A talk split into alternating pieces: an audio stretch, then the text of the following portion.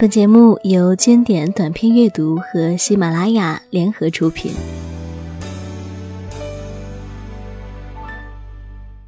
如果我变成回忆，退出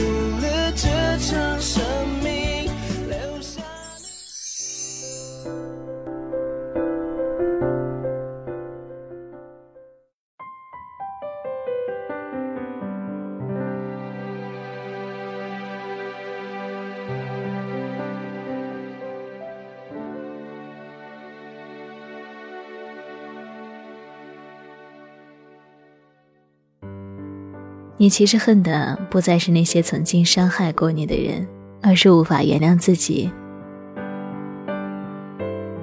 欢迎收听，我是大乔。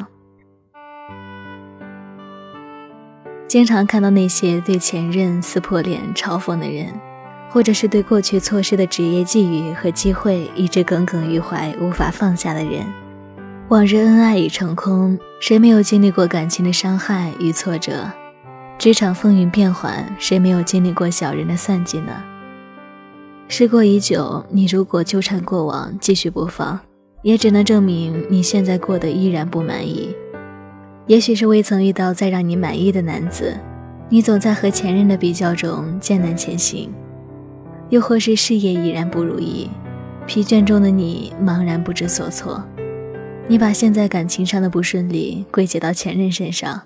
把现在事业上的不顺利归结到你曾遭小人算计，那些过往成了压在你肩上的重担，在反复的阻绝中被发酵放大，凭空憔悴了你的容颜，也错过了眼前能抓住的机会。今天想给大家分享群弱的一篇文章：什么样的报复才能治愈你？他读初中的时候和一个同班女同学关系很好，彼此都喜欢看小说，写点小文章，交流一下心得。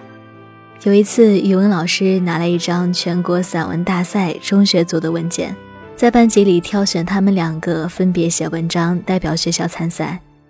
他先写完之后，把自己的文章再现给他看，自己外出玩去了。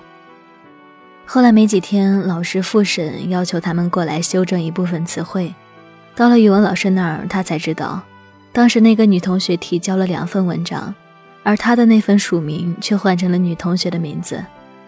他在那瞬间觉得不可思议的惊讶，凉意嗖嗖，想和老师直接提出来，但是看着那个女同学和老师畅谈那篇被假冒的文章的时候自信飞扬的样子，他又觉得说不出口，就把想要澄清的念头压住了。之后，他也后悔自己当时没能说出来，设想了很多个想要揭穿他、让他出丑的报复计划，最后都因为不忍心搁置了。等我在读心理咨询培训认识他的时候，他已经大学毕业。那次事情后，他说把自己封埋在各种书堆里，以此抚平被伤害的感觉。这么多年没有放弃过写作，直到现在已经出了好几本书了。至于那个女同学，还是个企业普通的文员，早已经没有继续写作了。十五年前，一个年轻貌美的姑娘爱上了一个她心目中的男神，可是相恋之后，男人却背叛了她，从此她恨上了他，在被伤害之后，成为了酒吧里的常客，一夜一夜的酒醉，辗转不同的陌生男子，以此来作为对她的报复。青春一转眼就过去了，而他现在还是一个人。这是朋友姐姐的故事。如今她已经四十岁了，再美的女子也终究败给了岁月的沧桑和持续不好的生活方式。不知道他在追忆年华的瞬间，会不会后悔当初草率的选择，以为自己的放纵可以实现对那个决绝男子的报复。可是他却高估了一个不再爱你的男人的心。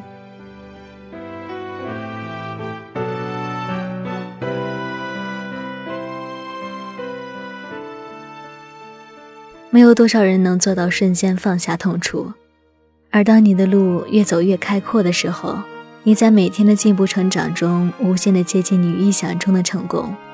你的心胸才得以徐徐打开。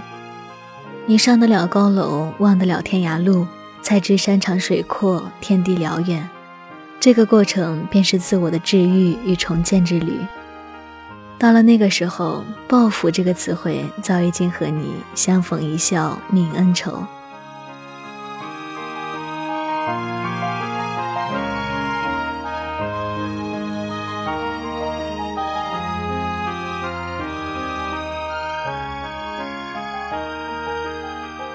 我是大乔，我们下期不见不散。